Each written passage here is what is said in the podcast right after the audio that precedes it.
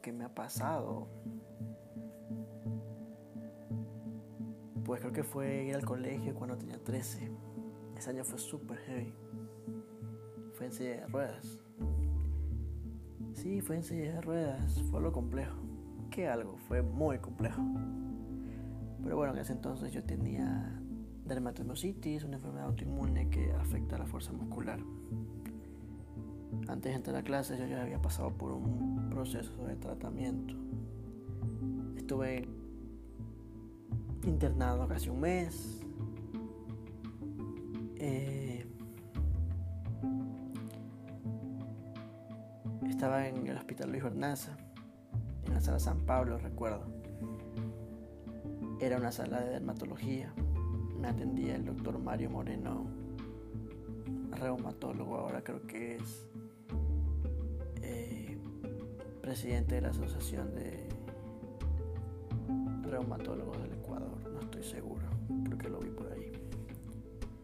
Pero bueno, estuve en una sala dermatológica. Me encontraron una cama ahí y me pusieron ahí en una, una sala para adultos. Todos eran adultos, yo era el único pelado ahí.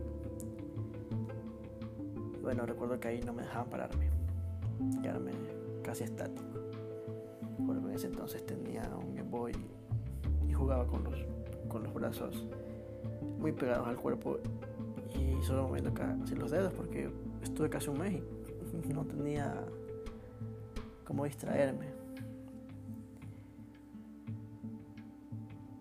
Bueno, ya después me fui entre comillas recuperando porque yo eh, llegué a la sala caminando y salí en silla de ruedas.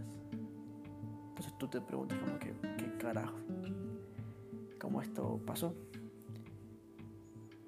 Entonces el doctor nos recomendó que era mejor que por el tratamiento que use la silla de ruedas. Igual yo literalmente no me podía mantener en pie. Caminaba unos cuantos pasos y me cansaba hasta la madre.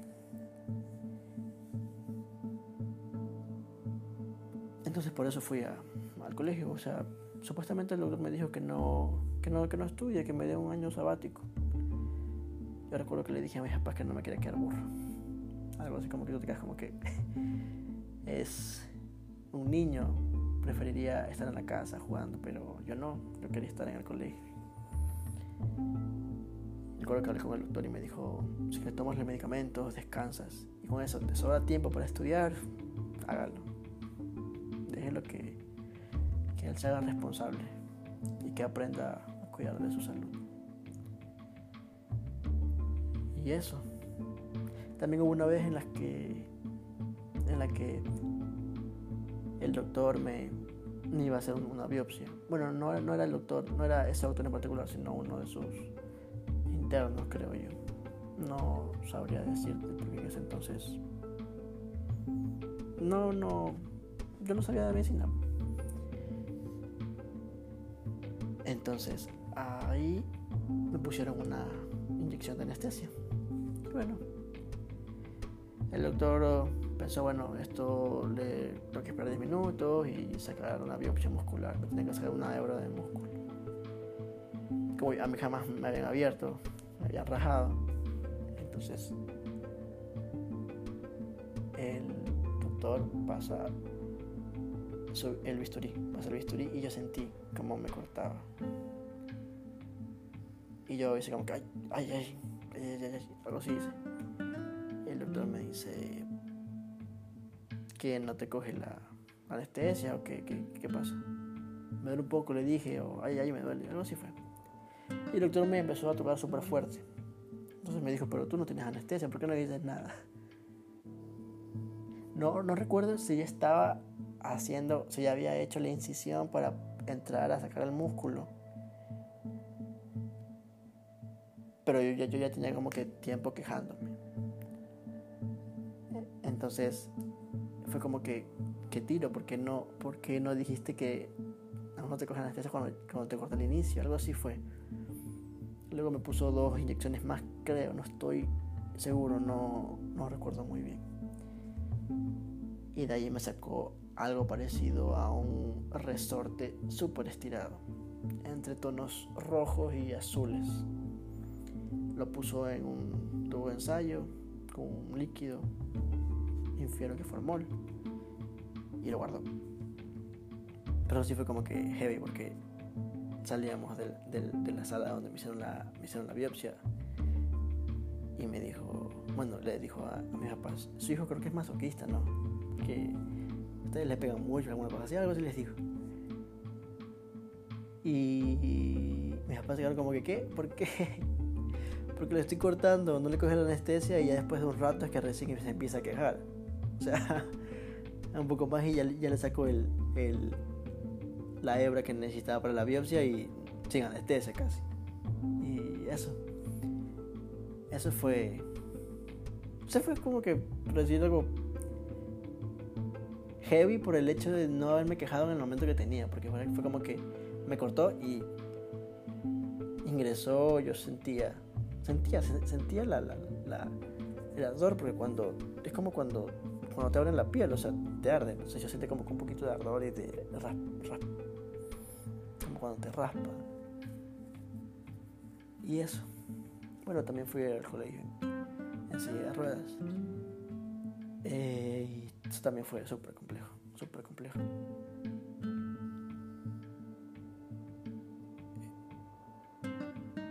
recuerdo que cuando fue el primer día, uno de mis compañeros se me acercó y me dijo, oye, lo que tú tienes es contagioso o algo así, porque mi mamá tiene miedo.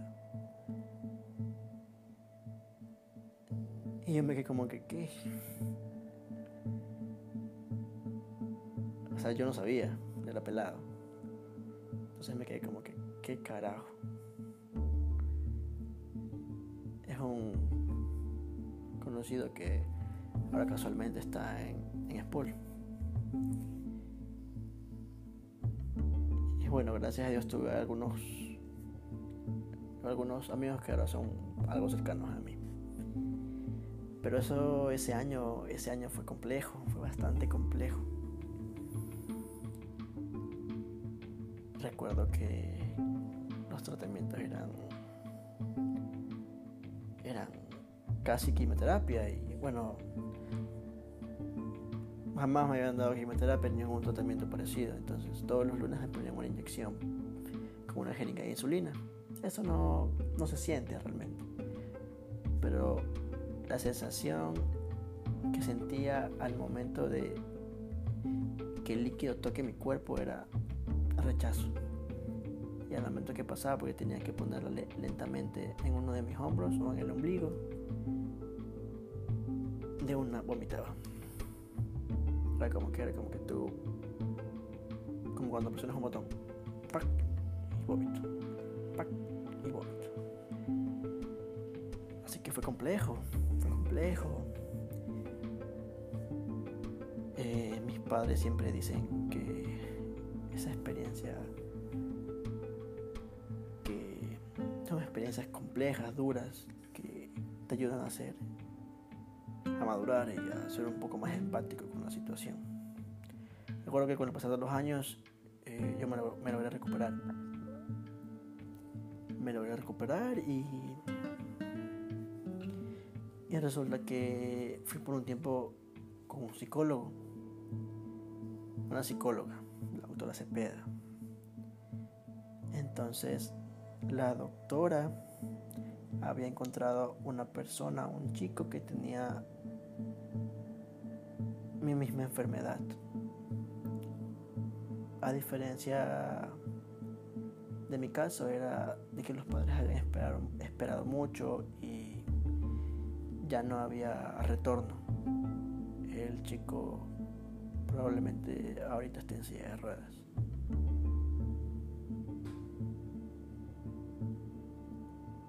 yo, la autora me dijo si, si yo podía ayudarlo a, darle compañía y decirle que tiene alguien que también está pasando por lo mismo y que está saliendo adelante.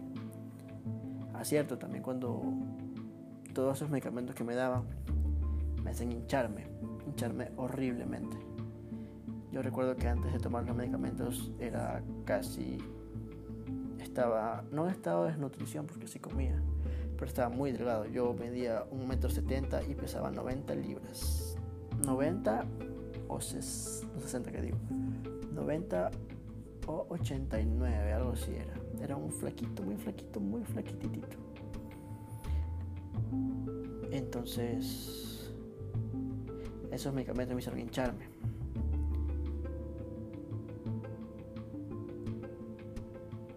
Y era heavy porque eh, la gente lo, lo, notaba y en el colegio me decían como que, ¿por qué estás tan gordo?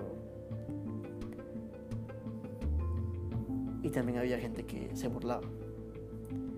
Varias veces había personas que me hicieron unos dibujos. Era algo parecido a una persona súper gordita en una silla de ruedas. Pero súper feo, era un dibujo súper feo. Que si te... ahora lo cuento realmente porque, no sé, fue algo que pasó. No, nunca, ni siquiera se lo dije a mis papás. Pero sí fue heavy. A mí me, me impactó. Eh, y la gente en el curso, en mi curso, se pasaba esos dibujos.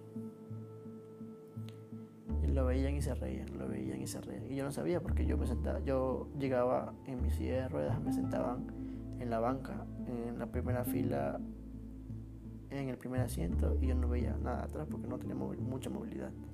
Yo solamente miraba hacia el frente.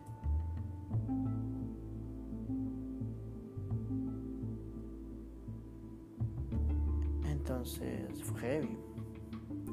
Sí me llegó, sí me hizo sentir mal. Y eso. Pero bueno, aquí estoy. Eso fue en el 2009. Han pasado 10 años.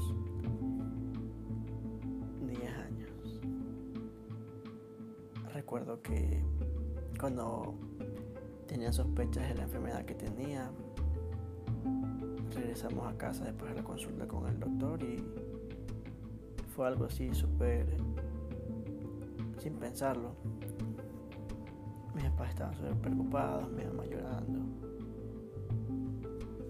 Eh, yo le pregunté a mis papás, así súper tranquilo, le dije, papá, no me voy a morir, ¿no? O sí. sintió mal, yo me sentí mal. Bueno, ahora,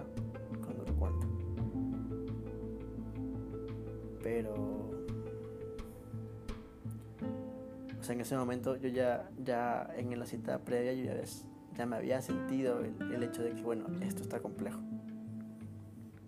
Y no me decían mucho, porque igual probablemente si me hayan dicho, o me hubieran dicho, yo no lo pude o lo pudiera ver, lo, lo pudiese asimilar o entender. Solo era toma los medicamentos y trata de recuperar y salir adelante. Y como dicen, lo que no te mata te hace más fuerte. Me he vuelto una persona bastante empática, bastante empática.